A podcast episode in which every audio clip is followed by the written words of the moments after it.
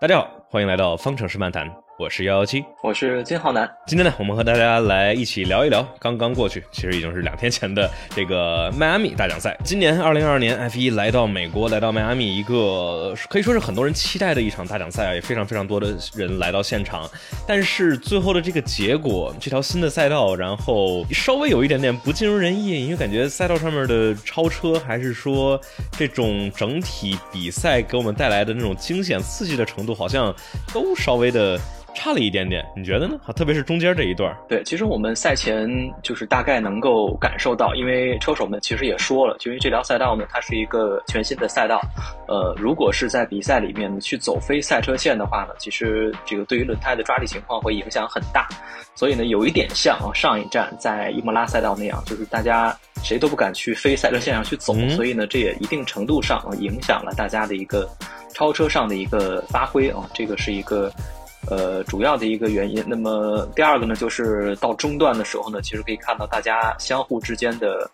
距离就是很近，但是呢，也都是谁也超不过谁。因为这个赛道，你说它直道多吧，确实也是多，但是呢，它第二区呢可能还还不够长，所以这也是限制大家想要去往前超车的一个一个因素吧，大概是这样。对，然后我觉得还是不是还加上这个十四到十六号弯这个，其实在这个赛前很多车手们也在吐槽的一个一个非常狭窄的一个蜿蜒的在立交桥下的一个一个组合弯角，就类似于。我们看到这种历史上很难超车的赛道，比如说索契，比如说阿布扎比，就是在直道前的那些走走停停、走走停停的这种弯角，就会让车后车的话就在你前面能跟得上，但是这一个进这一堆连续的慢速弯，导致你的势头相当于一下就没了。所以说，我觉得加上这个，加上其实跟伊莫拉其实真的很类似，就是说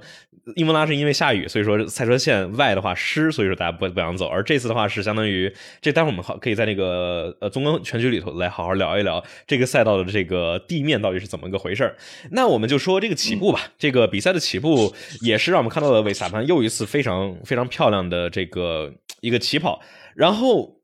我觉得看点是其实在于塞恩斯，因为让这是直接让我想到了在沙特站的里头是非常非常类似的。呃，维斯塔潘当时在沙特站是第四嘛，这次是在这个第，等维斯塔潘是第二还是第三来着？第四。维斯塔潘起步是吧？起步是在第三，第三名对吧？因为法拉利的前排，对维斯塔潘就是第三起步。他起步感觉比超三跟塞恩斯是旗鼓相当的，但是在进入一号弯的时候，塞恩斯就到了一个很尴尬的境地，就是他前面是他的队友，所以说他不敢这个刹的再晚，或者说呃松刹车。但是维斯塔潘相当于一号弯走了一个外线，然后在二号弯的时候他变成内线，就非常漂亮就把它过了，跟跟刹车站一模一样。然后塞恩斯就哎。一一开场就丢就丢给了维斯塔潘，这是已经两次这样了。但是又又不能太说是塞恩斯的锅，因为他前面是勒克莱尔，好像也确实不能太再做什么东西了。对，其实我觉得就是塞恩斯在一号弯的时候，他的他有一点有一点保守了。嗯，其实如果是法拉利在排位赛当中去包揽一二的话呢，他们一定会去在战术层面上啊去布置，说起步的时候我们如何去摆一个阵势，然后去把后面的两台红牛给给防住。所以呢，塞恩斯其实跟勒克莱尔并不是同样的一个线路去进一号弯的。然后塞恩斯这边呢，就有一点，呃，把外边那条线啊给放出来了，结果让维斯塔潘就占据到了外线。再由于呢，这个二号弯这边是是左弯啊，就是一号弯的外线正好是二号弯的内线，所以维斯塔潘正好把这个位置给卡住了。呃，因此呢，也成功的过掉了塞恩斯。所以在起步阶段，我觉得红牛这边还是。做到了一些他们想要去做到的这一点，就是起步阶段就把法拉利的这个阵势给，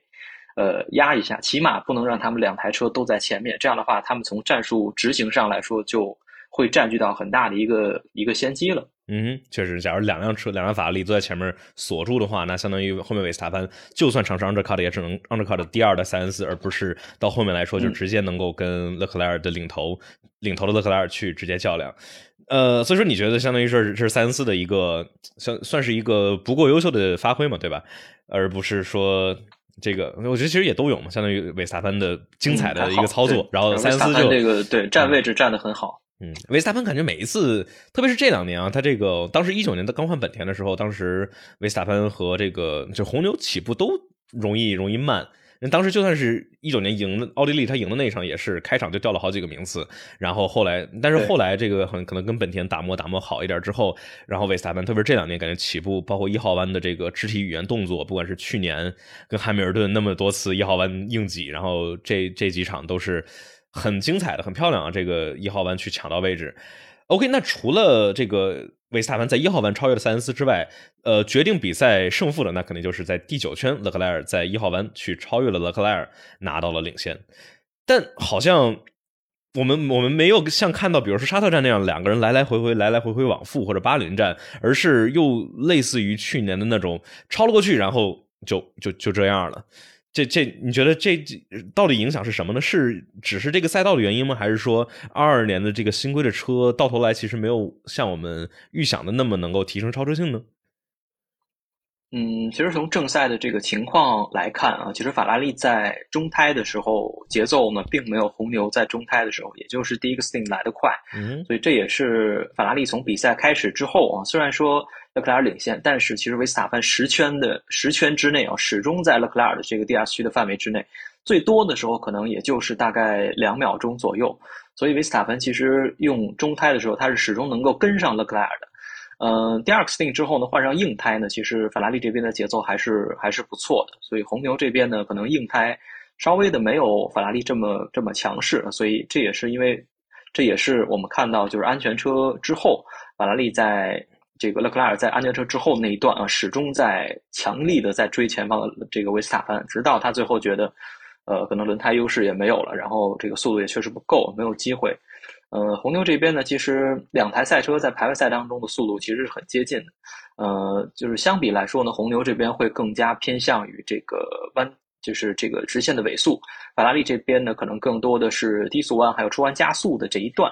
所以这个特性呢，其实也决定了红牛在直线尾端的这种超车的态势，来的会会更加猛烈一点。我感觉今年这个红牛是不是之前用雷诺动力，然后每次都在动力上面吃亏，然后结果怕了，然后这回让纽维这设计出来了一个直线上的猛兽。当然，本田的这个也是本田的动力也是密不可分的啊。当然，现在变成了叫 Red Bull Powertrains。我感觉，你觉得法拉利低速低速出弯好，是不是？只是因为动力的原因吗？还是说，比如他们的机械抓地力更好？还有，呃，啥？他们轮齿比是不是也可能，比如说更更去注重于低速弯的出弯呢？嗯，都有可能。其实就是现在，其实从统计数据来看，其实法拉利这边的动力实际上是，呃，是最强势的。当然，这个不能单纯的从一个呃尾速的角度啊去来就是覆盖到全面。但是呢，其实从各种各样的数据分析来看，法拉利现在动力确实是不错的。呃，这个呃，红牛这边哦，动力确实是不错的。法拉利这边其实也不断的在去做这个升级的工作。红牛这边可能相对来说呢，这个把下压力调的会比较偏低一点，所以这个更有利于他们在直线尾端的一个尾速的的情况。呃，对，然后现在我们从数据大概得到的是这样的一个一个结论，其实就是两台赛车在单圈的时候的情况差不多，但是一到长距离的时候。呃，可能从尾速的差异来看呢，会会更加的明显一点。再加上法拉利其实今年的车，呃，相对来说比较吃胎一点点，所以呢，他们可能不太敢去在最后这个安全车期间去有这个更多的更多的想法，就是进站啊什么的。这个事情我们一会儿一会儿再给大家详聊，就是安全车期间法拉利到底要不要进站啊？对，那当时霍纳的采访不是说啊，还好他们没进站，否则的话我们就要吃大亏了。这个法拉利的话，在直线上呢，我看尾速的话，感觉就特别是到三百 K 以后，他们虽然起步就相当于从慢速弯出弯挺快的，但是到极速的时候，勒克莱尔最多在正赛中就到三百三百零五 K 左右，但是韦萨潘能到三百一十七、一百一三百一十八，就是能够十多 K 的这种差距。真的就是说，虽然说两个车的圈速其实不相上下，但是在轮对轮这种竞技中，你直线速度快的话，你就是更好的去配合 DRS 去超越；然后你在直线速度快的话，你就能更好的去防守。感觉法拉利虽然说这是一辆非常棒、非常快的车，而且稳定性很强，比这种维斯塔潘这种要不要不胜利、要不退赛的这种这种这个情况好像更稳定一些。但是的话，你没有直线上的速度，好像确实是少了一些这种正赛中的竞争优势。呃，OK，我觉得我们说完了这些之后，呃，还有什么有意思的比赛瞬间呢？其实这种轮对轮在前面的话，除了勒克莱尔以及维斯塔潘两个人在争夺胜利啊，后面的两位二号车手也是有不少的这种呃精彩的看点。那这次的看点那就是佩雷兹去追赶塞恩斯，但是佩雷兹这个叫什么？不是那么好超，或者或者说我们这么说，这个佩雷兹他在所谓的失去动力了之后，就不是太能够再去追上了。中间我们看到佩雷兹是在这个五十二区的时候啊，在一号弯的时候尝试晚刹去。去尝试超越塞恩斯，但是的话，呃，还是锁死了轮胎，所以说没有成功超越。之后的话，就是一直保持了这个塞恩斯第三，然后佩雷兹第四的这个呃位置来进行完赛。嗯，其实就是赛后霍纳其实第一时间就向这个媒体去说了，呃，佩雷兹呢在比赛的过程里面是有这个引擎的一个传感器呢是出现了问题，结果导致了后续的比赛呢。呃，后面大概损失了有三十匹的这个动力，三十匹呢，其实还是还是很关键的。就是 F1 现在呢，一共呃赛车总体的这个动力输出大概是九百六十匹，然后呢少三十匹的话，虽然说你的轮胎更新啊，但是你在呃尾端的这个加速，整条直道的加速呢，可能就没有办法达到这样的一个程度。而且就是本身在法拉利动力这个动力比较好的情况之下，出弯如果贴不上的话，在直线尾端就会。更难一点，所以这个也是限制他最后没有能够过掉塞恩斯的这样的一个原因啊，我觉得是这样。嗯，对，我觉得其实也挺可惜的。假如佩雷斯没这毛病的话，其实有可能能够超越这个塞恩斯。其实甚至德克莱尔都有有没有可能？还是觉得说佩雷斯？对，我觉得是有可能的。嗯如果说我觉得红牛没有碰到那个问题的话，我觉得红牛包揽一二都是有可能的。嗯，那那只不过毕竟换了黄胎嘛，这个。对的，对的，所以这也是我就是当时在疑惑，说为什么法拉利不让两个车手进站，或者说最起码应该让塞恩斯一个人进来，嗯，的一个第一个原因，嗯嗯，OK，那我觉得我们说了这些比赛瞬间之后，我们可以进入到一个有意思的点啊，这个叫甩锅阶段，这一场比赛里头。终于出现了，也不知道终于出现了，我好像听到我们听起来像是我们在这种期待碰撞一样，但是是出现了挺多的这种轮对轮或者说赛道上的发生的碰撞，那我们就可以来进入到这个甩锅阶段，我们来看一看这里头都是谁的锅呢？那首先这个阿隆索是在第四十圈的时候，在这个一号弯锁死碰到了加斯利，然后那赛会是看起来是认为是阿隆索的锅。没啥问题，好像 给阿隆索拿了一个五秒钟的惩罚。我觉得这个对这个没什么说的。对，猴哥现在反正也无所谓了，罚罚罚去吧。猴哥，猴哥这场比赛真的是这个开的非常非常的混沌，我觉得就是很就是哪儿哪儿都会来来那个来两下。那这个好像没什么，就是但是有一个很迷惑的点，就是四十一圈加斯利和诺里斯的这个碰撞，这个我当时我看了好多次，我可能没太看懂，为什么这两个人都撞上了呢？这。嗯，对，首先是其实加斯利是在这个七号弯那边是走大了，走大之后他回来，其实他的这个加速呢肯定是没有诺里斯快的，呃，然后呢，因为七号弯出来之后呢是一段全门路段，但是它并不完全是直线，嗯，多多少少会有一点遮挡，然后呢，在呃加斯利当时在看他右边的右这个后视镜，所以他可能没有注意到左边诺里斯已经过来了，诺里斯呢可能也没想着加斯利说这个我马上超过你了，然后你能没有注意到，结果。两个人正好是一个加斯利的左前轮顶到了诺里斯的右后轮这样的一个一个情况。对，诺里斯其实这个关门其实关的也有点狠，但是如果说呢是在他认为加斯利能够看到他的情况之下呢，可能就还好。但是就是两个巧合吧，就是赶到一起了，大概是。我认为是这样的一个。想到了这个澳大利亚站的两个加拿大人，就是非常的神似，就是都是觉得对方好像让了自己，然后就过去了，然后结果就正好轮子碰上了，就很就很奇怪的一个事情。我们很少能见过这种这种很很迷的赛道上的碰撞，就是说两个人又不是争位置，对吧？一个人走广了，然后然后在回来的路上，而且他好已经回来了，已经正常了，贴着右边，然后结果动力斯就哎。五十五十，一人一半，什么各打五十大板，好像都没有说一个人的百分之百的锅。哎，那这块儿我们说没有一个人有百分之百的锅，那是米克和维特尔。这个的话，你我好像觉得好像米克好像锅更多一点，你觉得呢？对，就是呃，维特尔其实当时已经准备进弯了嘛，然后维呃米克想从内线走，就是维呃维特尔肯定是完全没有没有意识到米克会会做这样的一个一个动作。当时米克我觉得也是有点心急，因为他在这次出现撞车之前呢，刚刚是被维特尔给过去了，就是维特尔一下在米克跟他前车的这个缠斗里面过了两台车。对，米克呢又想心急把这个位置给夺回来，因为两个人毕竟这是可能关乎到积分区的一个一个争夺，但是最终呢就没有控制好，在一号弯那边直接去把自己的好叔叔这个算亲叔叔 给顶出去了。嗯。哎呀，不是，假如他们俩这没出去的话，米克一是能够拿分，二是维特尔的话，这是能够拿到他们他这个这个赛季里头最好的一个成绩，就是对，非常的可惜。我觉得我们之后可以再吐槽一下这个。在槽点里头可以说一下米克是不是？因为我这个周末，我上上这个周末之前，周五我刚发了一个视频，叫米克为什么这么菜，然后里头就大概说了一下这个米克舒马赫好像 你已经吐槽过了，我已经吐槽过了，对，但是但是周六好多人艾特我说，哎，看啊，打脸了吧，米克，看人家比马格鲁森开得快，我说好，我说承认，好吧，这个刚发的视频打脸了，没事就挺好的，能有进步。结果周日我当时刚想，哎，米克真的是我发那个视频吐槽你之后，你这个又是有望拿分，对啊，又是排位比队友快，又是有望拿分，哎，不错呀，就看。哎，不禁夸，真的是太这我们这我们待会儿来说米克，OK，然后最后的最后的一个这个碰撞啊，除了米克跟维特尔，然后是四十七圈的时候，斯洛尔以及马格努森，这又是一个很奇怪的碰撞，在一号弯的时候，两个人，呃，谁的锅更多呢？就斯托尔可能还是之前那个问题，就我看了那个视频，感觉又是斯托尔没有关注后视镜，然后马格努森这边可能也有点。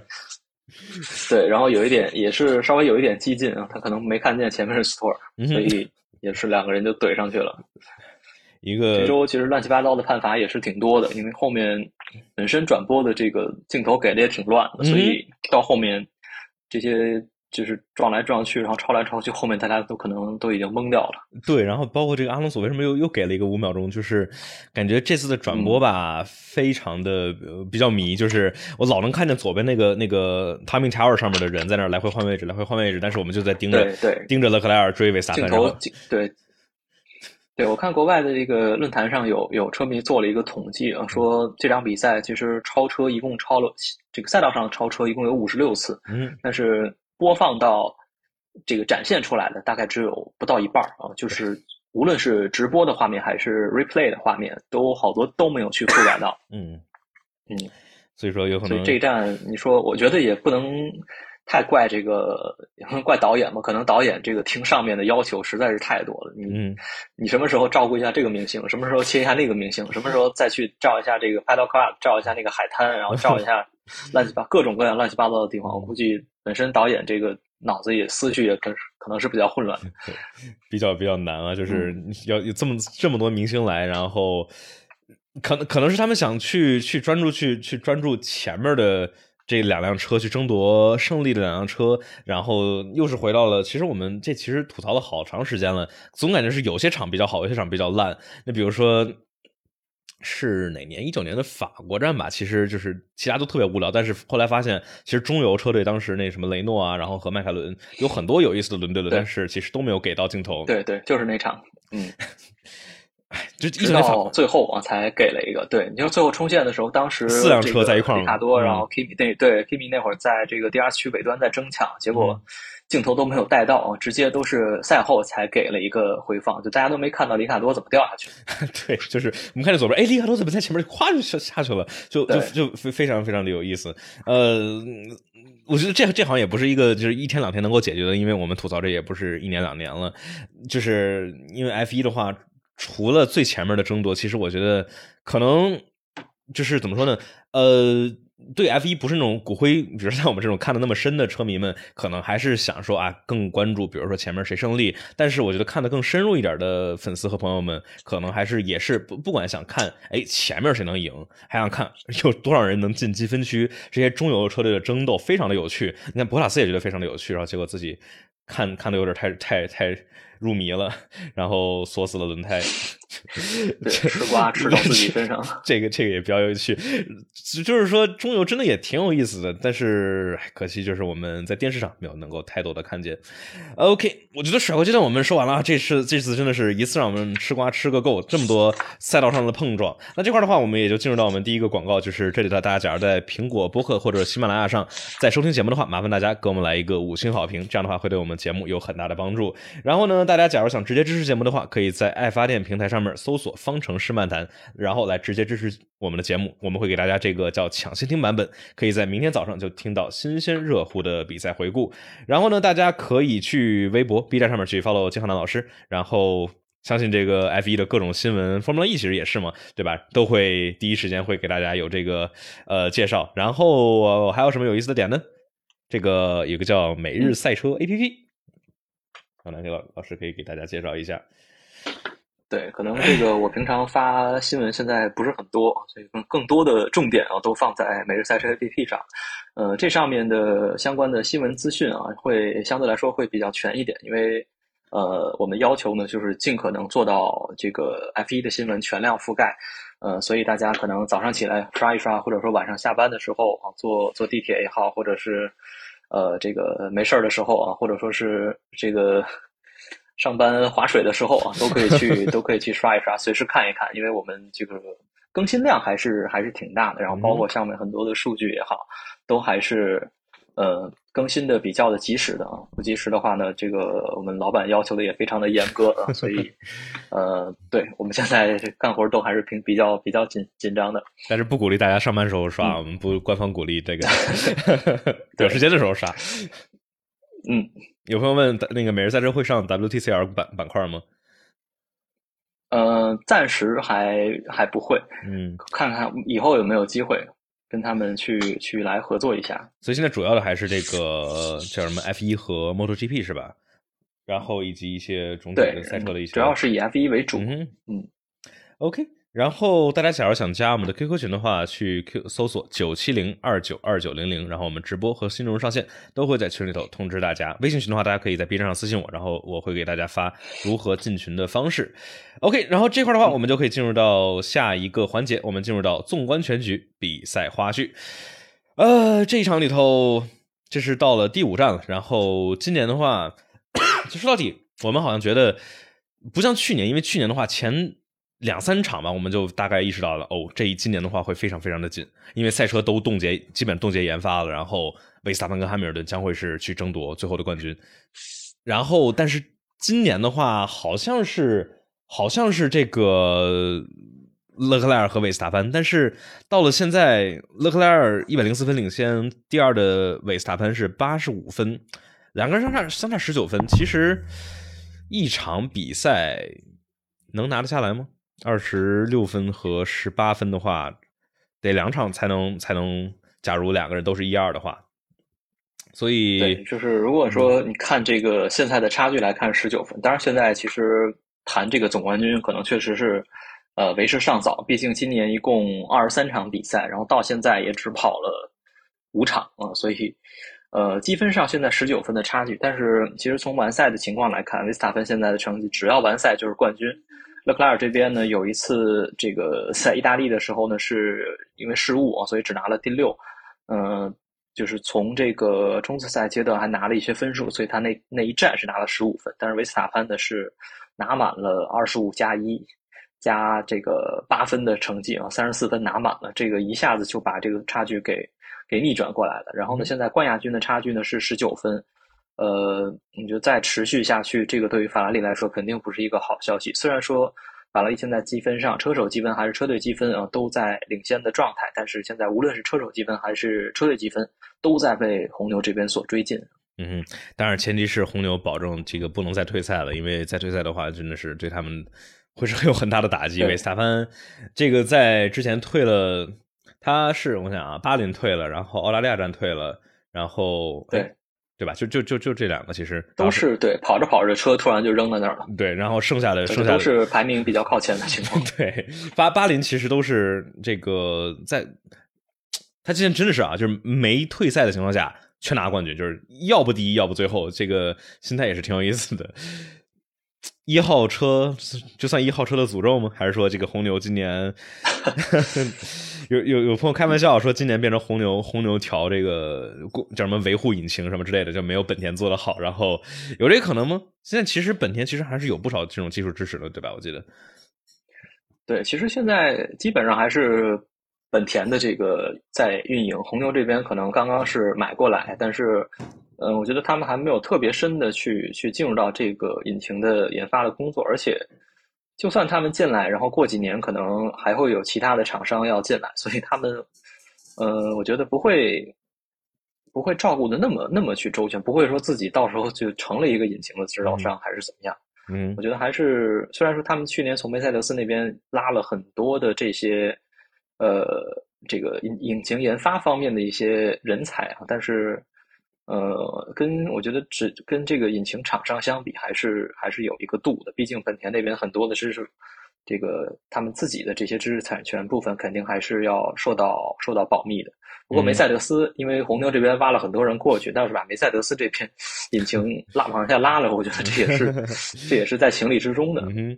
对，就是这个，确实你要从头造动力单元，特别是 F 一这么复杂、这么昂贵的一个动力单元，确实对于红牛来说，不知道划算还是不划算。就是也是，我觉得也得看他们红牛这个 Massachusetts 这个大老板是不是想考虑。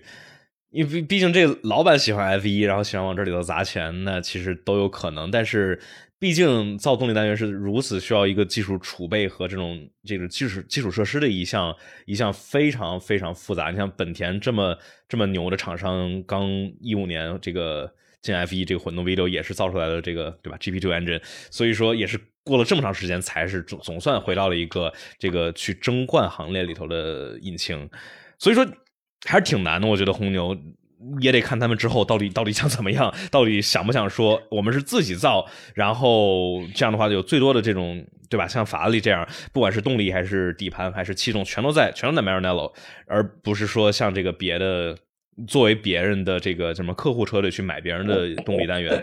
所以说得看得看红牛怎么样吧。当然的话，肯定是。理论上来说啊，肯定是自己去研发设计，在同在同一个屋檐下，这应该是叫什么优势是最大的，对吧？因为你可以让你的车辆和动力单元有最完美的适配。对，这就是厂队跟这个客户车队其实最大的一个区别所在，就是两方面。如果说你是一个客户车队的话，其实各方面都需要去妥协。你的车呢需要妥协引擎，引擎这边呢可能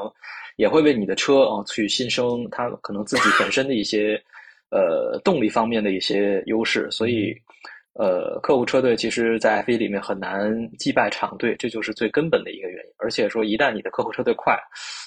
可能就没有人愿意卖你引擎，除非你像红牛这种自己去找一个新的引擎供应商，他们没有厂队在 F 一里面，这个呢，可能还是还是这个比较可行的。但是，其他的车队像梅赛德斯也好。法拉利引擎也好，然后 Alpine 也好，其实都是自己在在做这个这个东西。要想吸引其他厂商来看，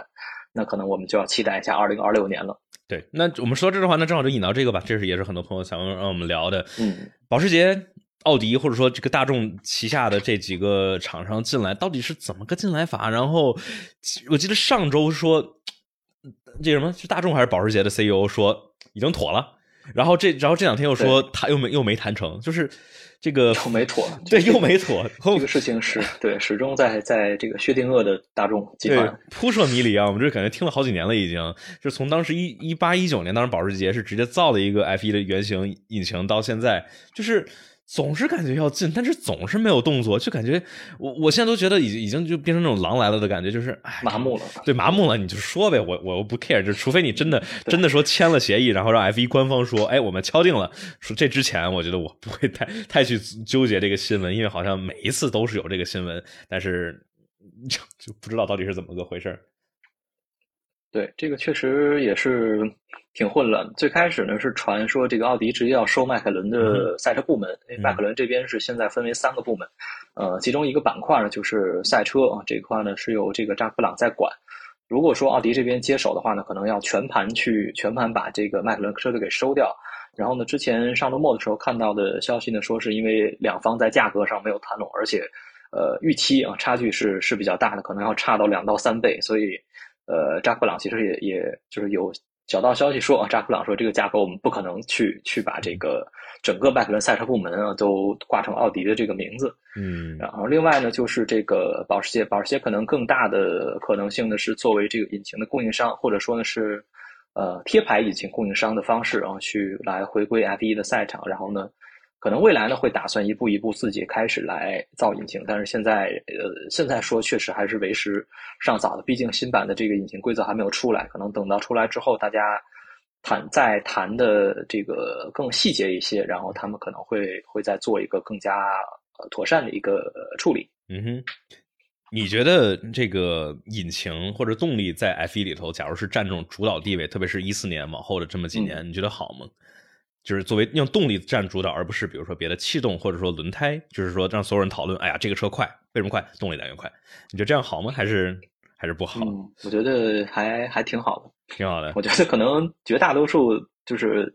像恩佐法拉利那句话嘛，就是动力的，就是有动力的车才是才是王道，就是只能只有说动力不行的人才去才去看这个气动，因为气动，对，因为气动这个投入其实确实它是一个一个无底洞。你搞气动的话，大量的这个人力物力成本，然后要去做风洞，现在风洞限的还那么死，然后因为这个东西你必须要通过真正的实验，然后才去才能去去看出来，就是光从理论上呢，可能。还没有办法完全模拟这样的一个一个方式，嗯，呃，就动力的话呢，可能相对来说，对于大家来说，可能是未来的一个发展的方向吧，算是一个更加节约成本的方式。当然，也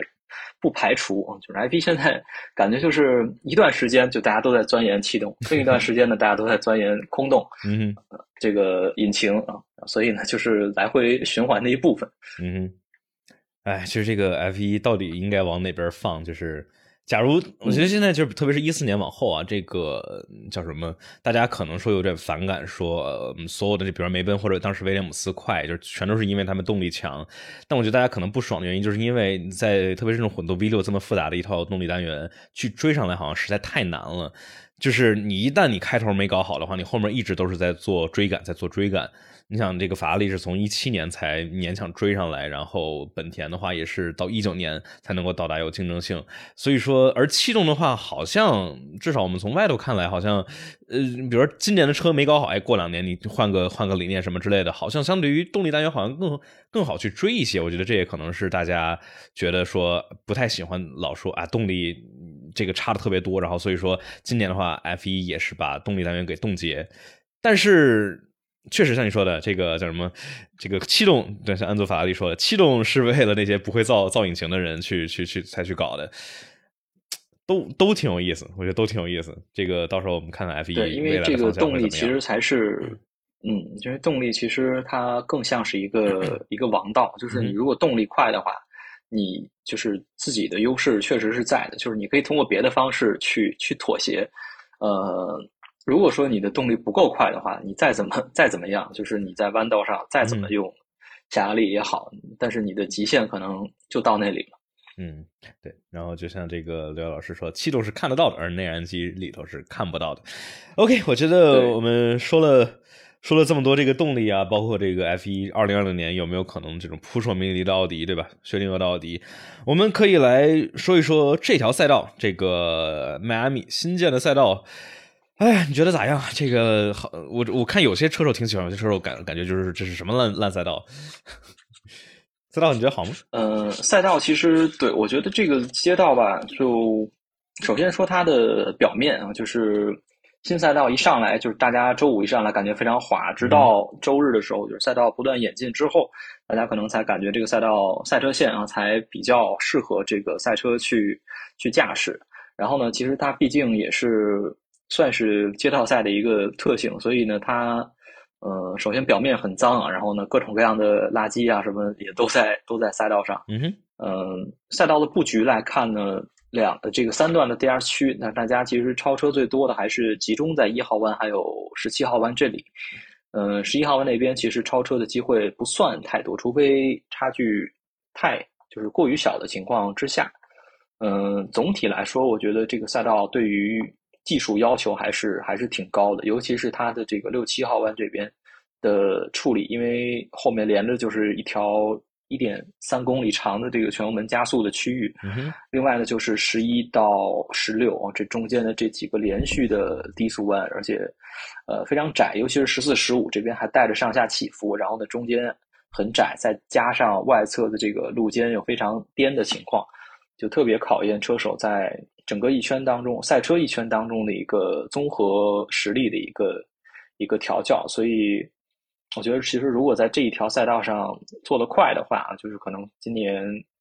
其他的赛道可能确实是能够拿到一些优势，就是如果在这条赛道跑了跑得好的话，可能说明赛车的综合实力确实是是比较强一些的。嗯，因为不只有大直道，而且还有那种特别特别狭窄蜿蜒的这种十四到十六号弯的部分，对吧？我说到十四到十六号弯，好像这个比赛的时候或者比赛赛前啊，有很多车手在去吐槽，因为当时奥康在这个在这儿 FP 三里头撞了之后，记得他是多少收到了峰值五十一个 G。就跟韦萨潘当时在演示上一模一样。说的应该是，我觉得是医疗官告诉他，嗯，就是峰值嘛，他们在耳朵里头那个加速传感器应该是获得了一个峰值的数字，五十一个 G，在一个这么慢的速度弯，真的是，所以说我就不不不难想到为什么这帮车手都说。为什么没给我们上 Tech Pro 上更这个更先进一点的防撞，而是直接一个水泥墙？我觉得这确实是一个赛会一个没太做好的一个点。因为崭新建的赛道啊，又不是说历史的赛道，不像比如说匈牙利啊，或者像那个什么这个 z a n d v o r t 这种历史赛道边上没太多这种可以让你修改的地方。这是一个完完全全新建的赛道，你。完全你可以换一条路走，然后多去留出来点空间来去做一点缓冲，或者做一点这个这个加一点缓冲材料，对吧？当时这个赛会给出来说，我们不加 Tech Pro 的原因是什么呢？是因为假如加了 Tech Pro 的话，赛道会太窄，就。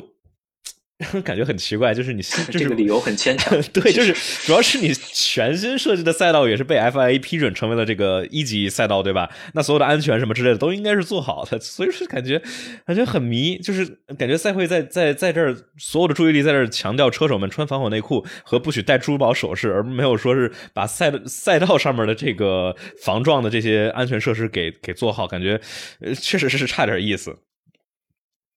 对，我觉得这个，我觉得最开始的时候，赛会可能没有想到这里会成为大家就是撞的比较比较凶狠的一个地方，所以可能一开始也没有往这里去去备这些东西。嗯，因为相对来说这段速度是比较慢的，就十二号弯那边整个是一个回头的右弯，然后十三弯在向左，可能赛会也没有觉得说有那么多的赛车会从那儿出去，结果跑着跑着发现还是还是会有的，因为大家都想去追一个十二号弯出弯速度，因为十三弯相对来说呢。嗯，要比十二号弯还是要快的，然后马上十四弯那边还要减速，所以就出现了这个奥康啊，包括塞恩斯那样的一个类似的撞车。就是如果你把两个视频串在一起看的话，你会发现，就这两个视频几乎是是完全一样，都是嗯，对十三弯出来的地方，然后首先后面丢失抓地力之后啊，赛车是倒着拍向那个水泥墙。如果有 Tech Pro 的护墙呢，确实防撞效果会会好很多，因为 Tech Pro 护墙最近。几年吧，七八年大概出来之后，其实确实是，呃，首先首先一个它成本低，然后呢要比轮胎护墙呢要相对来说要好运输一些，因为如果你用的时候它里面其实是可以是空的，或者说里面是这个泡沫，就是质量会比较轻。嗯，然后呢相对来说呢换也比较好换，而且它是这个比较生产方面也会比较好生产，就是量化可以批量的去去生产。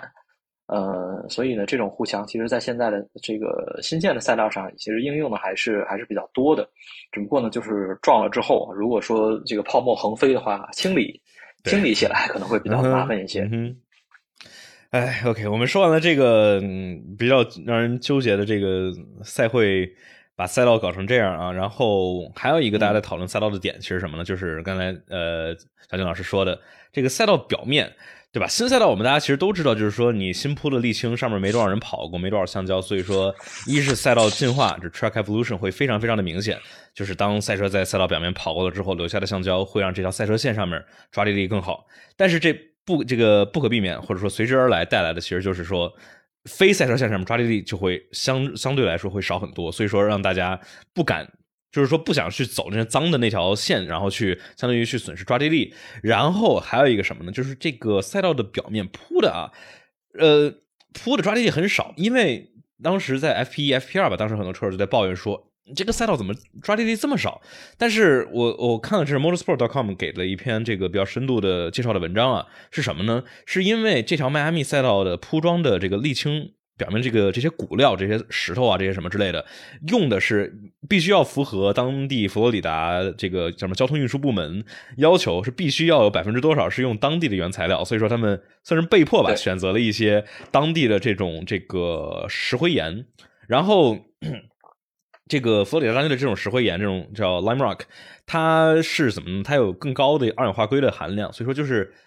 二氧化硅就是玻璃嘛，就是吧？有，就是所以说车辆行驶过去之后，会让它一定程度上去分解，然后其实会暴露出来更多的这种这个二氧化硅的表面。所以说，这个贝纳利当时赛前给出的这个报告说，它的表面这个宏观粗糙度其实非常的平顺，但是它的微观粗糙度其实非常非常的粗糙，就是说其实是呃整个赛程上面粗糙微观粗糙度最高的一条赛道之一。所以说。这个在这个石头，这个这种当地的石灰岩，还还有一个问题就是什么呢？你开过去之后，它会带回来一点小小的石头会带下来，所以说当时这也是加剧了这个赛道进化的一个原因，就是说一开始会有很多松的石头，赛车开过去之后会有很多这种小碎石会粘在轮胎上面，但是跑的过多了之后，然后这些石头就就相当于剩下的都是很牢固的石头了。所以说种种原因吧，所以说一是赛道新，二是这个铺装的这个特殊的表面。然后再加上这个赛道的构造，然后让我们再加上电视的导播不好，所以让我们最后其实没有看到太多太多这种有意思的超车。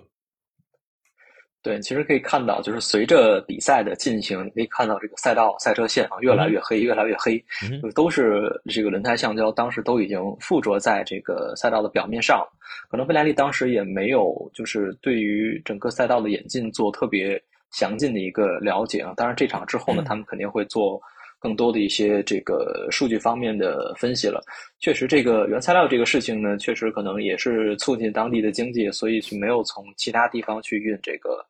呃，赛道铺设所用的这些沥青，而是用了这个石灰岩。这个当时我们周日的时候直播的时候也给大家讲过，就是这个表面被一旦跑的多了之后啊，它对于轮胎的磨损会会是比较细微的，就是。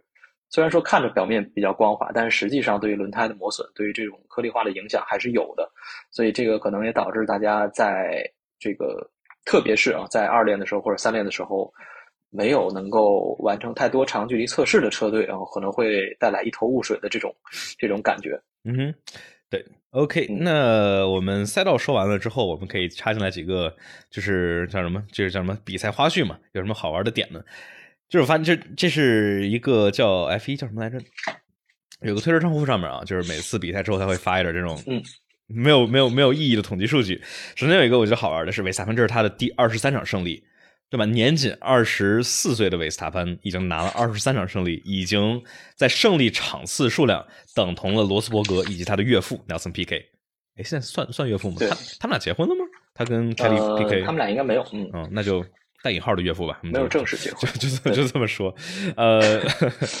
呃，说这个想到一个好玩的，就是当时当时那个什么，当时这个 F 一让类似于让所有的车手，然后他们来去念从二零二零年往前的所有的世界冠军嘛。然后有些人就不太很快就出局了，维特尔是到最后所有人都记下来了。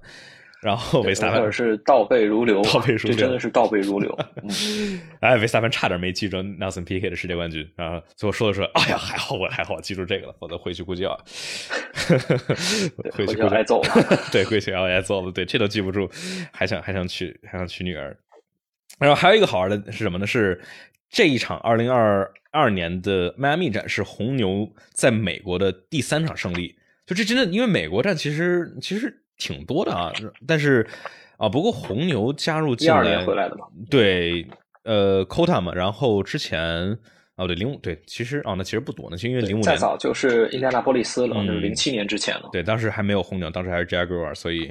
对，所以说红牛其实就以之前对好，零五年是有的，在之前就就没有了，嗯，对，但那会儿的红牛其实实力不强啊，零五到零七那几年。相对来说，这个竞争力还没有那么好，主要他们最早起来是零九年之后。嗯哼，哎，红牛，我想啊，是零四年末收的收的那个 Jaguar 是吧？对，捷豹。嗯，对。OK，最早叫美洲虎，然后呢，零四年中间他们是改名改成叫了捷豹，但是刚改了没多久，他们就被红牛收购了。从零五年开始。嗯哼，OK，然后所以说啊，对，之前的话是一三年的，一三年的话就应该是维特尔对吧？然后二一年的维斯塔潘在 Kota。拿到了美美国站的胜利，所以说今年其实还有还有机会。今年的话，还有在奥斯汀的 COTA Circuits of the America，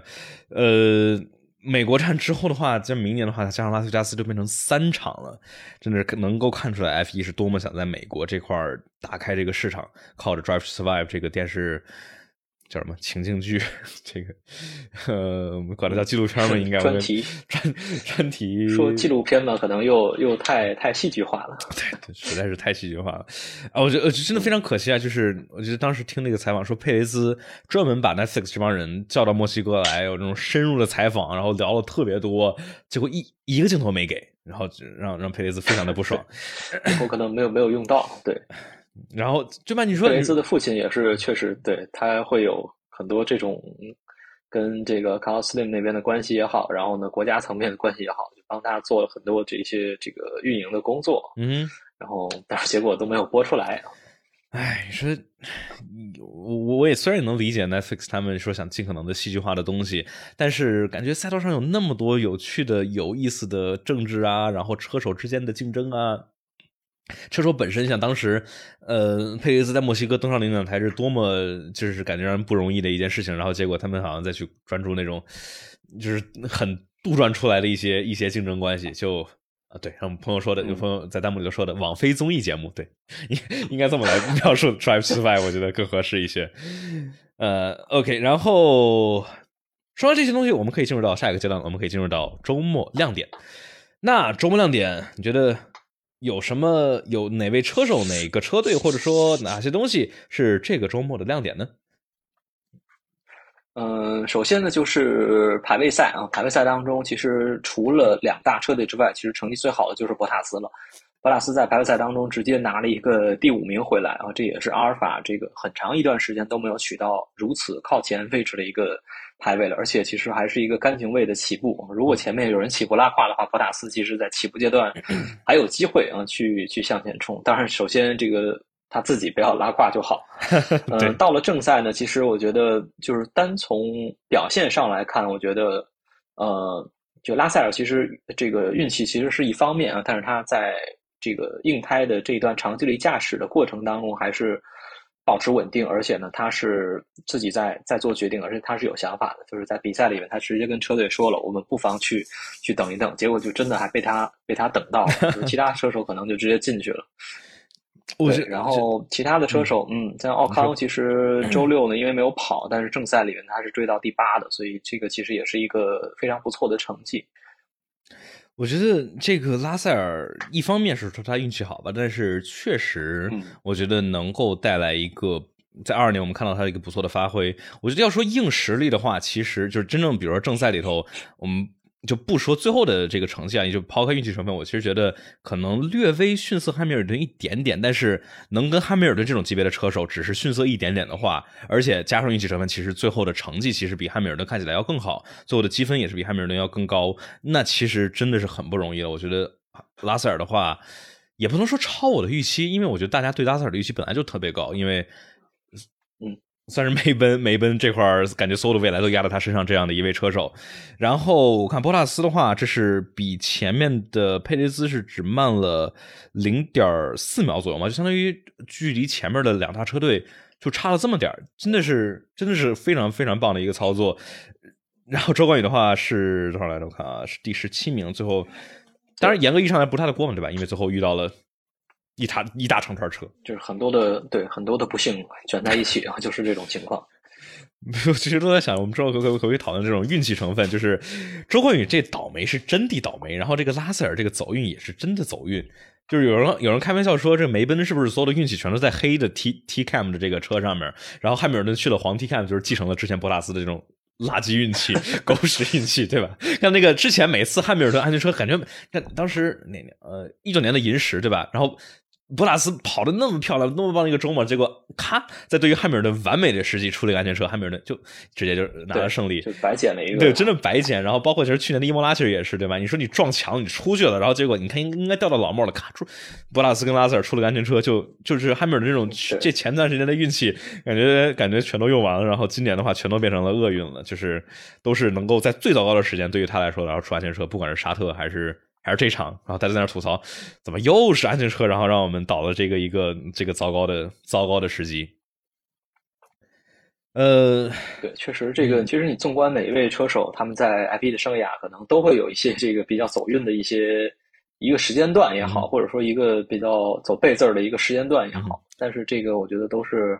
呃，就是赛车，就像大家说的，这就是赛车魅力的一部分。就是每一场比赛，你说出安全车，大家差距会抹平，这个就是比赛当中，就是赛车比赛里面没有避免、没有办法避免的一个一个部分啊。当然，这也是这个这样的话呢，能够给比赛呢带来一些一些变数。对，就不像是一些别的体育啊，就是说赛车里头会出现那种。你的赛车突然突然出现问题，然后退赛的情况，对吧？或者说这个比赛突然因为一些外界的因素，比如说下雨啊，比如说某些人其他人退赛了，比如说某位导演就是上墙了之后，会对整体的比 对某位著名导演，对吧？就是会会让就是让出其不意。有些人喜欢这样的点，觉得哎会有很多的变数，会有觉得很多的不确定性。当然，有些人觉得觉得这样会充斥的不公平。但是这是赛车运动里头这个。叫什么？算是与生俱来的吧，就是不可避免的这种有意思的点。呃，拉塞尔对拉塞尔曾经的倒霉，对你们，拉塞尔原来确实也是很倒霉啊，倒霉分的第一场比赛，这个没成那样。确实，要不然这个第一个冠军其实早就到手了。哦，对，你刚才说的毛到明文的第一场比赛，我心想巴林站好像没有哦，是那年的巴林站，对，那年的对，呃，对，萨基尔那 场，对，萨基尔那一场，我当时当时想了半天，说那个巴林站拉塞尔好像也没啥，但是突然想到你说你说有些车手都会有倒霉，有有这个走运的时候，我们能想到博塔斯有什么时候走过运吗？博塔斯走运，其实。他进梅赛德斯其实 就是一个对非常走运的事情，是不是？他这个一七年进梅赛德斯，当时嗯，罗斯伯格他把运气大家基本上所有人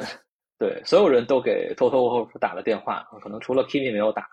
当时这个新闻报道说，甚至连马球王马尔多纳多都给 都给这个沃尔夫打了电话，说我想去梅赛德斯去争这个位置。嗯，不打白不打。最终呢，偷偷这边还是对，还是给了博塔斯啊。可能一方面是因为他是博塔斯的经纪人，另一方面呢就是。呃，他当时在威廉姆斯车队，而且这个也处在这个职业生涯的一个比较比较巅峰的一个时期啊，所以拉过来看一看这个效果如何。嗯，我觉得到最后，我们现在回顾博拉斯在梅奔的这五年，其实就还可以，然后其实挺完美的，达到了车队的预期，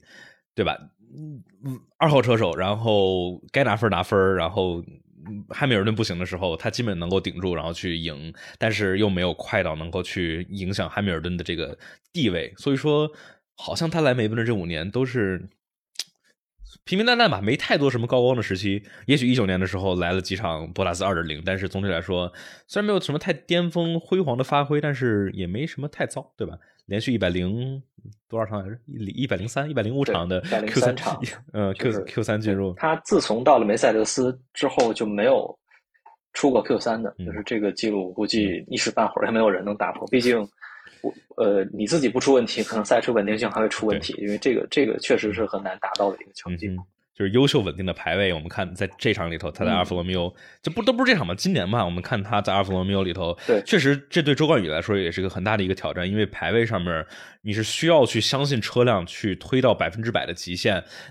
就是而且对于你的对手是博拉斯这么一样有经验，虽然很多情况下大家老吐槽说啊不如汉密尔顿，但是你。仅不如汉密尔顿这种级别车手一点点，那也是相当高的夸奖了。其实，所以说对于小周在对于下半年的这个比赛里头，想再尝试在排位里头拉近与博塔斯的距离，也是很大的一个挑战之一。我觉得其实对米克的挑战相对来说其实还要更大，因为马格努斯排位虽然挺快，但是我觉得可能马格努森在绝对速度上可能不如是是不如博塔斯的。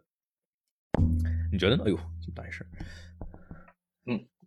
呃，马格努森其实他。他其实进 F1 的时候也是一个很高光的时候，他是从迈凯伦直接进来的。他当时在低级别的比赛当中的成绩也是非常好的，而且他第一场在迈凯伦就拿了亚军，这也是他至今为止唯一的一个领奖台的成绩。结果呢，到了一四年，因为这个头哥回来啊，所以马格努森就不得不啊成为了迈凯伦这边的一个测试车手。好在呢，他其实之后啊又去到雷诺也好，然后去到哈斯也好。一直留到现在，但是前几年呢，哈斯的车呢确实是是不太行，其实也一定程度上限制了发挥。其实我觉得马格努森是一个是一个很强的实力很强的车手，嗯，甚至跟他的父亲相比啊，都是呃要比他父亲在 F1 当中的成绩可能要更好一些。虽然他父亲曾经也效力过迈凯伦车队这些，呃，当时八十年代在 F1 当中的这些豪门车队，嗯，对。然后博塔斯这边呢，其实。这两，我觉得这两个人并没有太多的一个可比性。实际上，在比 实力实力比较接近的车队吧，就是他们互相有过交集，所以 也没有办法说一时半会儿直接去给一个就是比较客观的一个一个评价。嗯嗯，一四年的时候呢，其实呃，当时威廉姆斯跟迈凯伦其实也都是因为梅赛德斯引擎的红利，呃，但是呢，在中在中段的时候呢，其实威廉姆斯还是够快，然后迈凯伦这边有一点稍微有一点掉节奏，所以其实一四年、一五年也好，博塔斯跟马萨呢倒是领奖台上的常客。一五年这边因为马格努森一年都没有跑，然后呢又赶上迈凯伦跟本田的第一年合作，所以这个拉胯拉得很厉害。然后到了一六年之后呢，就是博塔斯就开始去梅赛德斯了，马格努森这边就到了一个比较中下游的这个哈斯车队。嗯，呃，所以嗯，大概我觉得现在还也还没有办法去直接去去比较。嗯，也对，就是毕竟两个人没有开开过一辆车，所以说，而且好像也没有一个中间变量，然后能够来去去传递一下两个人的这个去对比，是吧？没有一个人就是说他们俩都一块作为队友。那好像对说说博拉斯就是比马格鲁森强，好像确实没有一个就是这种直接对比的意义，就是没什没说这个好像没啥意义，好像。OK，那我们接接着接着接着接着说亮点怎么样？接着说亮点，呃，刚才说的拉塞尔这场真的很不错，第十二起步，最后拿到第五。我觉得还有一个算是一个亮点吧，就是塞恩斯。对于塞恩斯来说，签了合约之后，连续两场就真的是噩梦般的周末。这一场算是一个小小的一个挽回吧，算是一个虽然没有说争冠或者说拿杆位或者有什么那种这种级别的高光发挥，但是很稳，对吧？排位拿了第二，距离自己的队友差的不是特别远，然后在比赛里头是拿到了一个还是比较稳的第三，是全场比赛是抵抗住了佩雷兹的追赶和进攻。虽然说佩雷兹之后是这个动力上有损失，但是还是他是相当于没有出任何的失误，最后的话登上领奖台，然后。也算是一个小小小小的回归吧，我觉得这也勉强算一个亮点，因为前两场实在是实在是太糟糕了。嗯，对，其实塞恩斯在经过了一个不幸的一个阶段啊，包括这一站，其实他在二连的时候那次撞车，也是让大家都为他捏了一把汗，说这个现在最近的心态确实是可能出现了一些问题。嗯，包括在这个正赛起步阶段的这个一号弯的过程里面啊，这个可能。当时确实可能有点保守，没跟维斯塔潘去去硬刚这个位置，然后也没有刚住，呃，但是最终的结果还是好的，就是拿了起码拿了第三，能够拿一个领奖台，然后多多少少让他的信心去往回走一点点。其实车手往往碰到这种情况，呃，确实是就是从心态上可能会有一些波动。嗯，在这个时候呢，确实车队这边也应该会派人去去做一些呃，这个像心理辅导啊等等这些工作，去帮助他们去重新找回找回自信。嗯哼，经过这个阶段之后，我觉得塞恩斯肯定会会越来越稳了。所以，我我觉得我们也应该再多给他一些时间吧，期待一下。我觉得今年对，如果说法拉利今年争冠的话，塞恩斯肯定是呃勒克莱尔的这个不可或缺的一个帮手。会是帮手呢，还是会去竞争呢？但是 我们好像感觉勒克莱尔现在可能积分上还不太够。对，积分上现在塞恩斯是第五嘛，呃，才只有五十三分，距离勒克莱尔的话是多少？四十七加四，五十一分的差距，还是还是比较比较遥远的。因为第四是拉塞尔，就是拉塞尔这个是挺好玩，就是。我们老感觉说啊，梅奔今年不行，梅奔今年不行。但是拉塞尔现在排第四哈，拉塞尔现在可是比一辆法拉利的车手，其实其实都都积分靠前，就是这是靠稳定拿来的。拉塞尔，对他的是真稳，他是你可以看他前五站的比赛的成绩，他是唯一的一位今年五站比赛全在前五的车手。就像勒克莱尔，他就是全都完赛，而且拿过冠军，但是他也有一次第六。嗯，伊莫拉。说单从这个成绩最稳定来看，还是现在拉塞尔会更好一点。就是，但是稳的话，缺点就是镜头比较少，感觉没太怎么看着他。呃，OK，亮点我觉得我们说完了，我们可以进入到周末槽点。这个待会儿有朋友说想让我们聊这个车手转会变动啊，我们待会儿待会儿会说。我们先说周末槽点，那就是刚才我们想说，刚才吐槽过一点的米克舒马赫，算是一个小槽点啊。好不容易觉得一个不错发挥的周末，哈斯这辆车这个周末不算特别快，但至少也不差。这个周末。米克在排位里头是比过了自己的队友马格努森，而且是还是不错的一个一个优势。但是在正赛里头，本来有可能拿到积分，可能是一个第九的名次，但是最后跟维特尔跟自己的好叔叔的一个碰撞，然后导致两个人其实最后都没有拿到积分。这确实是一个让让人感觉很惋惜啊，也是让很让很多人继续去去质疑说米克他。到底有没有这个实力能够在 F 一里头，对吧？虽然说周冠宇也只是在开场拿了在巴林站拿了一分，但是之后的话，我们能感觉就是一是感觉周冠宇好像挺稳的，而且逐渐往上爬，没什么太多的失误，除了这个伊莫拉的冲刺赛里头跟加斯利的碰撞，周冠宇总体来说都挺稳。而且假如不是比如说沙特站这种这种车组的智障这个操作，或者说这一场里头车退赛了的话，我觉得都是有积分的可能的，而。反观这个米克的话，就是感觉，感觉还是欠打磨一些。不知道是说他所谓这个慢热是又延续到了第二年，因为车又变化，还是怎么样？你觉得呢？你觉得米克他的实力到底应不应该有这个值得他在 F 一的这个席位呢？嗯，我觉得其实从今年这个成绩来看啊，确实跟马格努森相比啊，无论是积分上还是这个成绩上。嗯，还是有一些差距的。可能去年米克跟马泽平两个人在一起，大家看不太出来什么，还觉得说米克哇好好强。然后马泽平这边因为天天拉胯，然后要不然就惹事儿。但是到了今年啊，其实米克这边有了更强劲的一个队友，然后有了一个更好的参照对象，可能这个在这个比赛经验上的一些欠缺，一下子就就凸显出来了。但其实我觉得这个对于他来说也是一个也是一个好的机会啊，正好有队友这边。镜子，然后可以让他去去关注一下自己还有哪些不足，然后再去往前走一走。所以，呃，我觉得给米克再可以给他一点一点点时间，我们再通过后续的比赛看一看这个他的实力能否跟队友再去再去贴近一点。毕竟他现在也算是还是年轻的。嗯，呃，然后周冠宇这边呢，其实这个确实运气挺好，因为细数他前几站他这些嗯出来的问题也好，就是。就没有跟他说直接跟他说在驾驶方面是有问题，结果导致没有办法能够有好成绩啊。也许除非说说这个转速低，这个勉强能算他的锅吗？就是在沙特或者说在巴林站，可能是呃没有降到一档，然后导致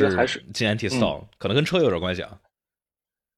对，这个可能车就是也是有关系，因为博塔斯最开始的时候这个起步也不是很好，然后那一下就是沙特的时候那下撞车呢，因为对之前我也问过他，他解释呢是因为他跟里卡多碰到之后，这个方向盘剧烈的剧烈晃了一下，所以他当时没有能够去把控好，所以呢才出现了这种这种情况。但是现在最近几站其实起步从从他这个发车阶段来看，其实并没有出现什么太多的问题，这个问题解决之后，在。正赛当中还是还是非常稳定的，我觉得稳定现在对于他来说也不是什么，就是大家可能觉得没有这个冲劲儿也好，我觉得现阶段保持稳定是一个很重要的，而且包括无论是我们这个中国车迷也好，还是国外车迷也好，其实对于他的这个包容度都还是挺高的，所以，嗯，我觉得也是再给几场比赛，毕竟人也不能一直这么倒霉下去。对，毕竟不能老这么倒霉。我觉得他真的就是，假如阿尔法罗密欧的车辆保持类似的性能的话。呃，我觉得真的是他早晚接着拿积分，而且能早晚是稳定拿积分。就随着他能够去呃继续打磨自己的这个驾驶技术，然后去更加增加一些 F 一的经验。毕竟今年第一年上来，就是说，我觉得为什么大家你说你刚才说的，大家车迷不国内的车迷自然啊，而国外的车迷，我看看网上这些论调都对他有挺不错的评价和包容度。我觉得也是，就是跟他。大家这个今年之前可能对他的期期望值真的是挺低的，因为对吧？你三年 F 二只是拿到这么样的一个成绩，但是进来之后发现稳重，而且就是不着急，不像角田那样。角田那样我们感觉是有挺多的天赋，至少 F 二里头感觉挺多的天赋，但是现在之后感觉特别的着急，而且主要是嘴比较臭，就是比较 说的比较直接嘛，这个比较比较吐槽东西比较直接，所以说周冠宇就也是比较谦逊，比较这个跟大家都打好关系。OK，我觉得米克这个槽点我们吐槽了，还有什么槽点呢？槽点，可能就是对转播，其实我们也说了，嗯哼，转播这真的槽点，对这个太太槽了。另外的槽点，大家有什么想法可以跟我们来来提供一下？然后迈凯伦这边的撞车呢，我们也也没说，我们也说完了。嗯哼，大家有什么槽点？可以欢迎发到我们的弹幕直播间里头。嗯，我们可以说马丁啊，马丁就是这个排位赛成绩不错，但是但是正赛呢就没有办法从 P 区起步。我觉得是他们这个想偷鸡，但是没有成功。主要一个问题就是他们在赛前的时候的这个油温，油温就是过低了。嗯哼，就是就是理论上啊，这个赛车的燃油，因为温度越低呢，它的这个密度会会越大。这样的话呢，在比赛里面去监测流速的时候啊，它实际上可以用更多的燃油去去压榨赛车更多的一个速度。所以呢，F1 对在这个技术规则上有一个比较严格的规定啊，就是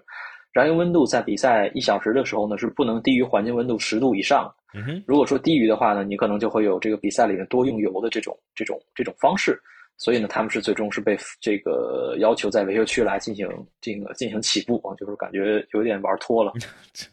玩脱了。但是这个维特尔跟斯洛尔其实，在比赛里头还是挺不错的。他们从 P 区起步，维特尔其实本来都有可能拿到积分，而且最最后斯洛尔因为阿隆索被罚了之后，也确实是拿到了积分。就是，哎，对吧？他是拿到积分了吧？我们看一眼。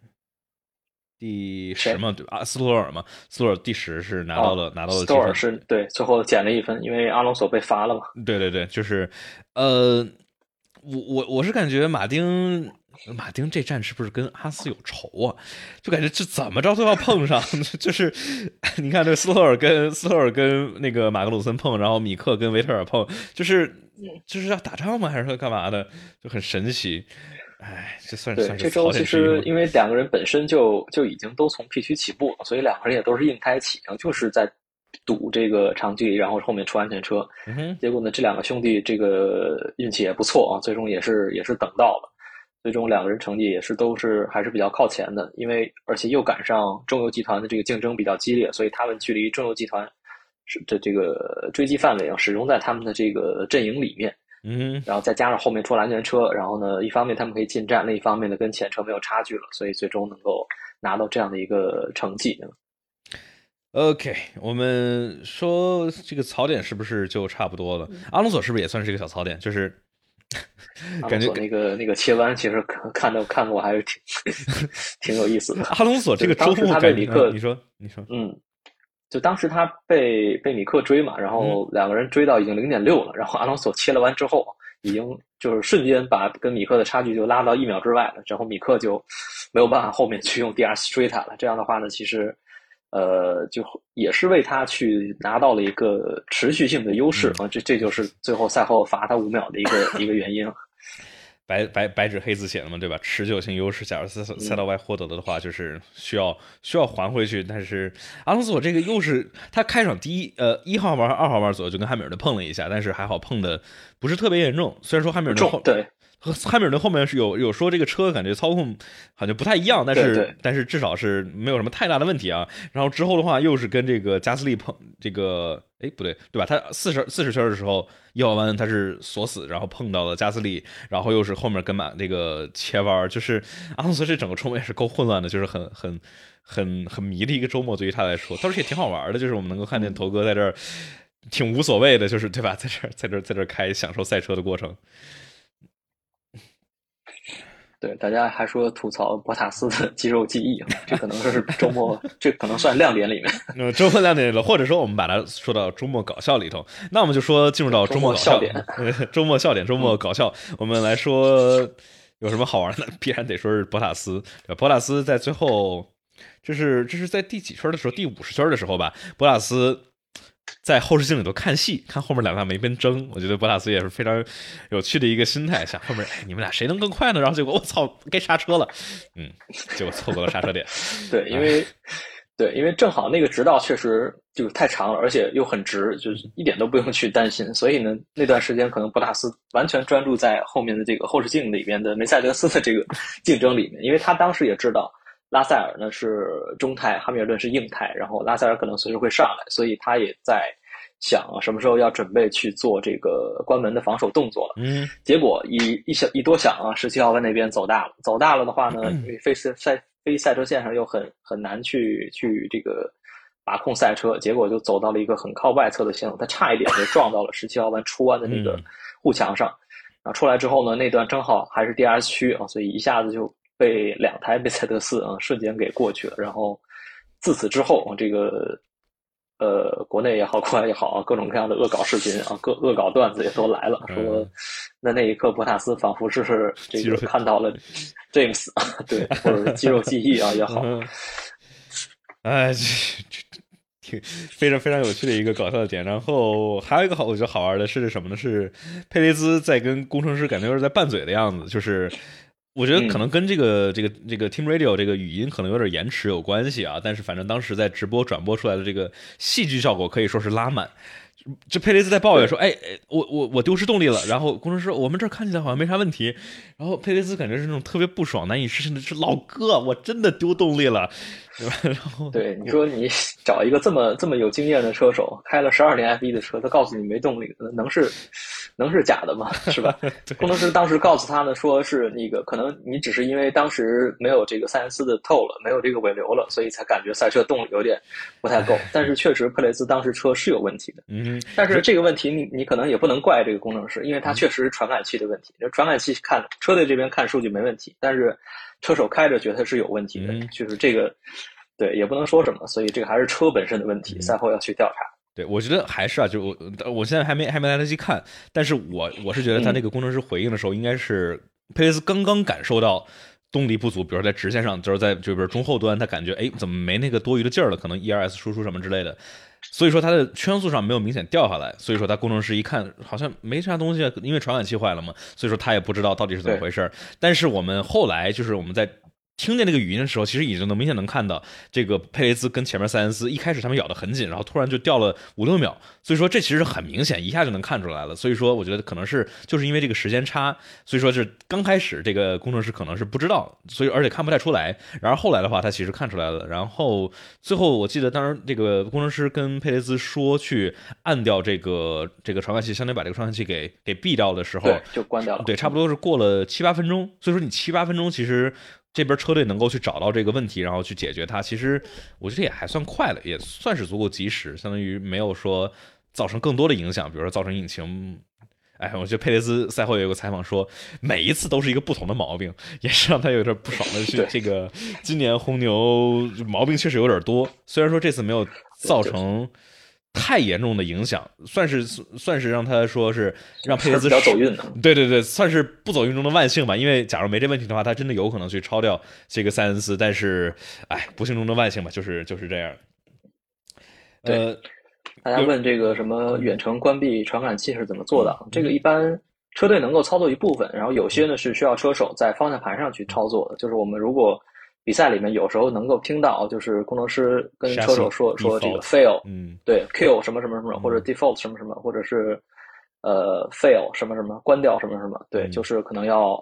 终止某一个这个传感器或者是某一个元件的这个工作，然后呢去看看情况，就跟我们平常用电脑说不行了重启一样，对，有的时候是是有点像，就是电子系统方面的一些问题，嗯，异曲同异曲同工之妙嘛。有朋友问，就是说他这是怎么去发现的？应该就是说，他们在工厂或者说这个本田那边有那么多人在盯着数据，然后可能通过别的一些传感器啊手段，然后来判定说这块这个传感器爆的有问题，动力单元其实没这毛病，但是传感器它觉得有这毛病，所以限制了我们的动力。所以说，我们假如觉得哎，引擎既然没这毛病，我们就把这个传感器关掉，防止系统来报错。然后这块的时候，就相当于车队需要告诉这个车手去把关掉哪个传感器。大家假如听见，比如说什么 chassis default 呀，或者说这个 fail 什么多少多少 fail 什么这种，每个队伍不一样。然后车手需要在方向盘上摁这个有个加十，有个加一。就是我当时知道这个时候，发现哇，这帮人在开车的时候三百多 k 还要在这实时 debug，就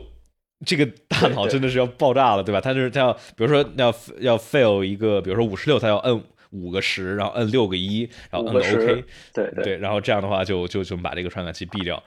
就是也是挺也是挺挺有趣的一个点，就是相当于车队这边我们能够去感受到他们的后台有多少多少的人在这同时在监控这个赛车，看它的各个方面的东西，然后车上其实有成百上千的传感器，就都每每就是经常会有些，比如一两个出了毛病，他们会把他会把它闭掉。对，就是你可以看到，就是当时萨基尔站的时候，拉塞尔第一次开梅赛德斯，然后整个一练二练啊，就是他们的 team radio 基基本上就是 Bono 在教拉塞尔怎么去开车，就是你怎么去找这个设置，然后有的时候拉塞尔找不到键，然后呢还要还要去指导啊，说在哪里，然后摁哪个摁几下，因为毕竟从一个车队到另一个车队中间，呃，这个方向盘的设定，然后可能之前都是根据汉密尔顿这边去来走的，然后呢。本身因为拉塞尔去做汉密尔顿的座舱，可能也是有一点有一点挤，然后呢，很多的呃这个不方便的因素，然后呢，因为他他这个鞋还大，所以呢最就是穿他的鞋还会卡到汉密尔顿这个踏板的上面，就是各种各样的经历了这些调整，然后包括方向盘的适应，然后呢。包括最开始的时候，拉塞尔连这个 C 就是出安全车的时候，这个模式然后都找不到，是因为这个旋钮实在是太多了，各种各样的模式。呃，就是在这一个周末的一个努力之下，才刚刚适应了这个梅赛德斯赛车的一个一个开法。所以对于车手来说，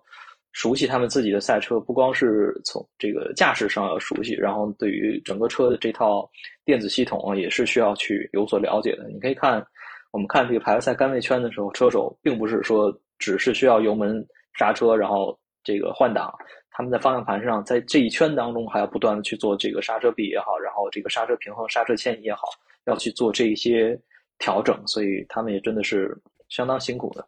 对，我觉得这样让我们看到了，就是说拉塞尔作为梅奔的之前的测试车手，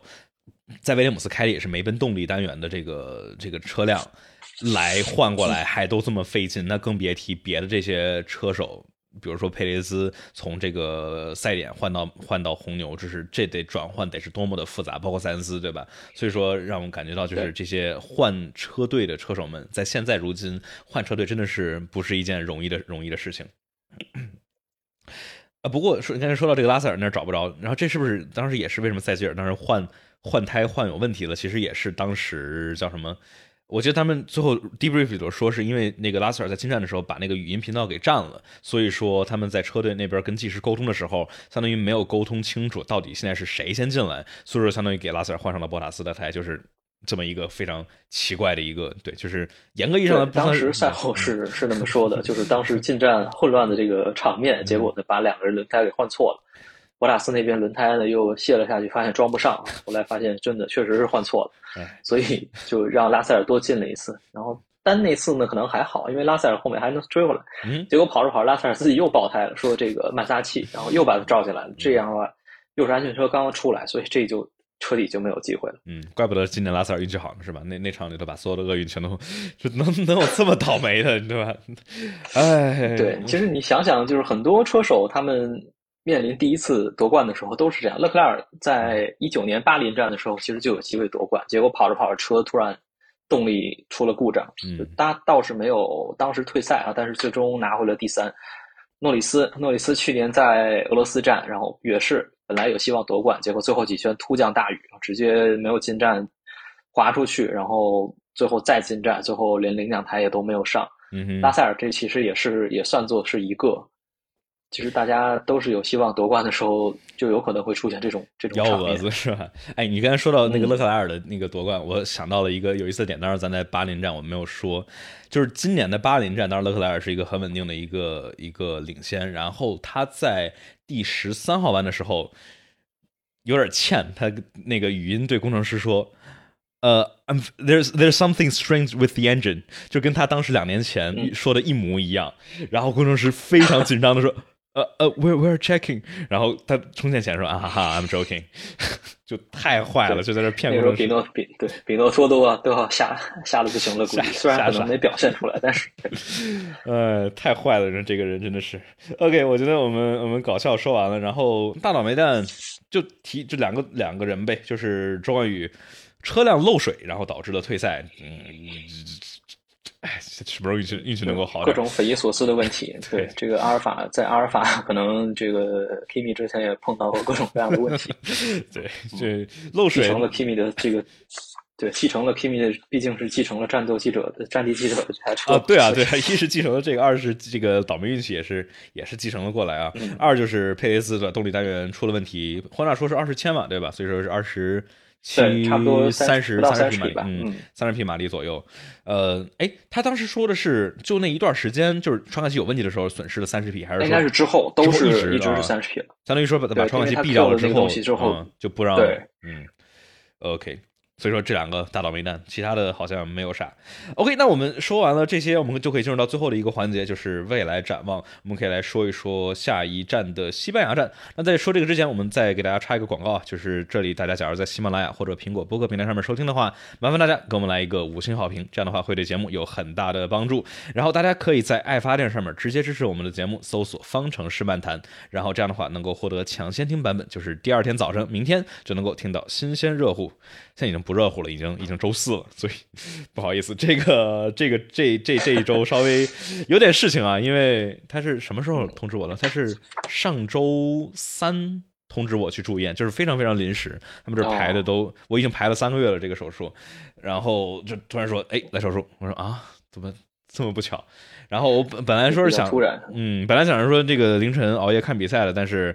凌晨三点我在病房里头看比赛，护士和。那个别的人估计要打死我，所以所以我就第二天第二天早上早上看的，呃，对，所以说，然后大家去去记得去 follow 小金老师的微博以及 B 站频道，然后叫啥呢？想加我们的 QQ 群的话，九七零二九二九零零，我们直播和新内容上线都会在群里头通知大家。QQ 群和这不对，微信群的话，大家想要想加的话，可以在 B 站上面直接私信我，然后这样的话，我会给大家发这个进群的指引。然后，呃，最后是不是就剩最后一个环节了？未来展望，我们来说西班牙站。西班牙，嗯，西班牙赛道呢，其实大家肯定会是很熟悉的，毕竟东侧也跑过，然后，呃，在欧洲有很经典的赛道，所以这个无论是新秀也好，包括我们关羽也是各种各样的比赛，在西班牙应该也跑得滚瓜烂熟了。嗯，赛道呢还是很窄的那一条，然后很综合性的那一条。不过呢，今年换了车之后啊，因为大家普遍反映，确实今年的车跟车会好一点，所以也可以期待一下今年能够有好的这个精彩的比赛啊，比较多的这些超车的出现。嗯，我大家对于赛道，因为确实都很熟悉。嗯，这个赛道要今年的话，其实大家既熟悉，其实也稍微有一点陌生，因为去年其实十号弯。稍微修改了一点点，改过。他是哎，他是不是也是考虑到 MotoGP 是吧？然后所以说把那个弯改了，后面外头是搞砂石区了吗？还是怎么样？就是原来呢，其实是这个 F1 跟 MotoGP 走不同的线，就是 F1 会走的比较比较窄，然后 MotoGP 是扎那个更深的那个椭圆。嗯。然后呢，他现在呢，等于是把这两条都扔掉，然后在这两条中间又重新画了一条，这样的话，F1 跟 GP 就都能走。嗯。就是大概把这个十号弯改成了一个这个弧形的弯角。嗯哼，之前的话，相当于 F 一是九号弯这个高速右手弯过来之后，一个刹的比较重，然后一个左边的一个很很尖锐的左左转嘛。现在变成一个都是走一个圆弧左转，但是有点像一个这个双轴弯了。嗯哼，这样的话，其实对于 F 一的超车，其实不是更应该是一个更差嘛，对吧？因为相当于刹的没有那么死，是进到一个一个中速弯，但是其实。九号弯那一块那个直道其实反反正也不够长，所以说好像都不太跟得上。对，好像都不太好超车。所以说再加上哎，比如说你现你知道为什么他们现在还会一直保持这个最后的十三十四那块儿呃左右这个这个这个减速弯，而不是走那个流畅的？当时最开始为了安全性，对吧？当时最开始说为了安全，然后所以说保持那儿加了一个之字，这个在直道上减速，但是。哎，我觉得这个西班牙站真的是比较纠结。你想想，假如是走那个外侧的话，你说要是说要是为安全问题，MotoGP 现在都走外侧的，但是 F1 现在还是不走的。所以，呃，因为最早的 GP 呢，在那边是出过事儿的，就是一六年这个路易斯朗当时在那里直接出去之后。就人是这个呃直接撞到车上啊，结果就伤重不治。所以在那里呢，在那一年比赛之后啊，这个十二号弯外侧这个呃十三号弯就是外侧的这边是把看台往后挪了，就是把它的缓冲区面积给加大了。这样的话呢，呃也是让这个车手有更多的缓冲空间。然后而且呢，因为原来那里是这个水泥地，就是没有砂石缓冲区的，现在呢那里也是变成了碎石地，能够让车手有更好的一个。保护啊，就不是直接去去往墙上去冲，嗯，但是 F1 现在还是用这个比较这个最后两个 Chicane 啊，十三、十四、十五，然后最后再去走十六，就从单圈速度上来讲，确实是有这个有很大的一个损失，因为之前是用到，然后在那个时候的圈速就可以到一分十五了，但是现在你可以看到，就是赛车经过很多的升级之后，在二一年的时候才将将达到这样的，在二零年的时候才达到一个差不多的一个状态。嗯哼，哎，就是这个，不管是走之字弯还是走这个外头这个弧形，好像对于 F 一来说，这个跟车包括一号弯的超车，好像都不会有本质上的提升。因为走外头弧形的话，会有脏脏气流的影响；走之字弯的话，会那种走走停停，类似于我们这次说迈阿密的这个十四到十六号弯的这个影响。所以说，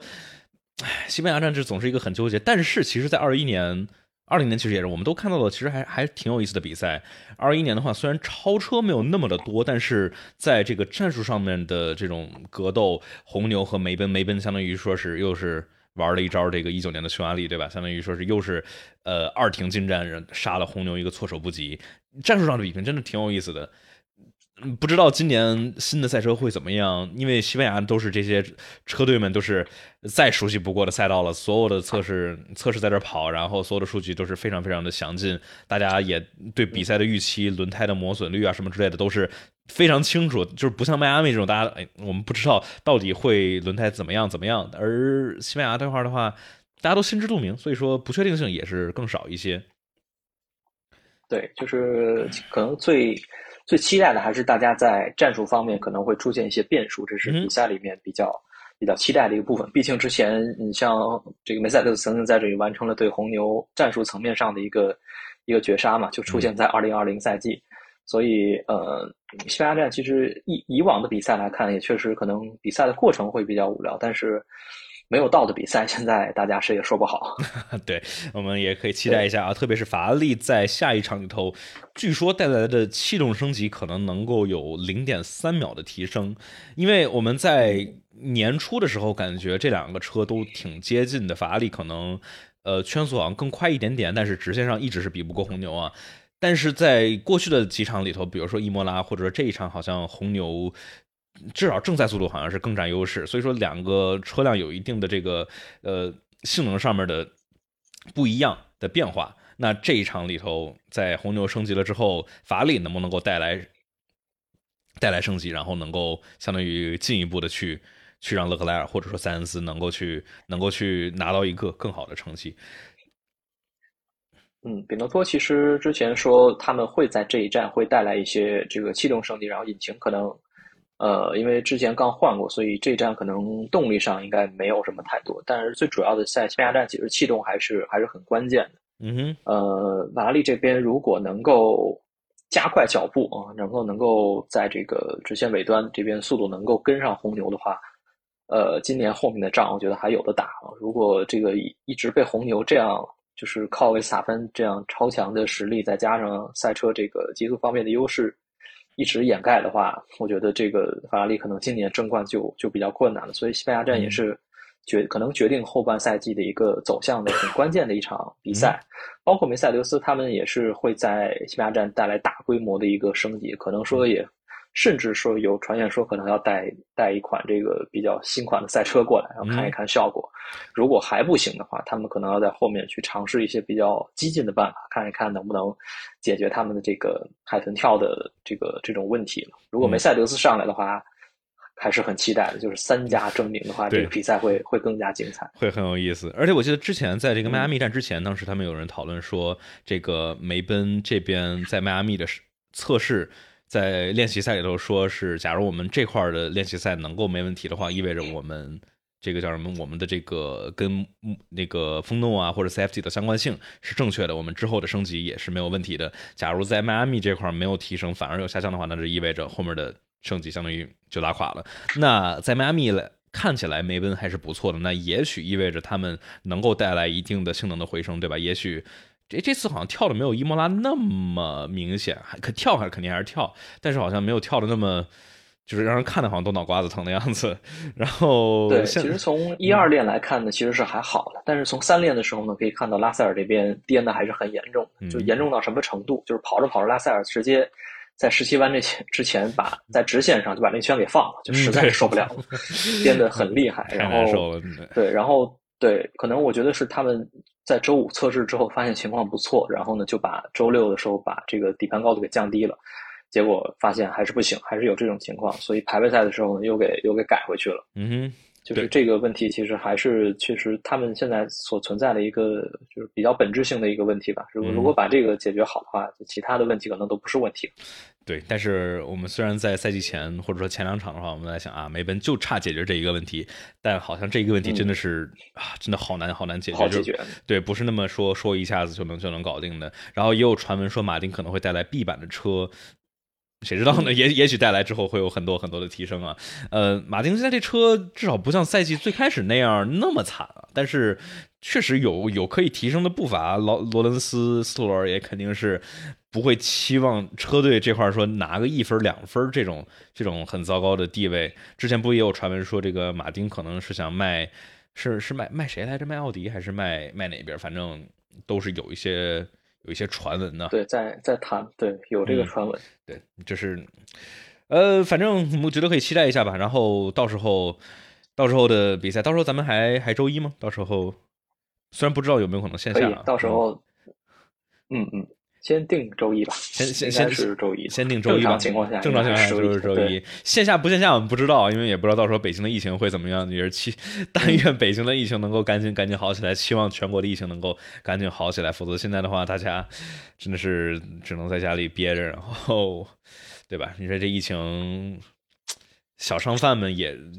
不能开，也真的是非常非常的影响经济。呃，下一场比赛的话会在五月的二十二号。啊，终于回到了正常的时间啊！这个回到了晚上九点这种比赛时间，真是太好了。OK，那觉得我们今天的正式播客节目就到这里头，然后接下来的话会短暂的一点的 Q&A，跟大家大概聊一聊。OK，我们就到这里正式的播客节目。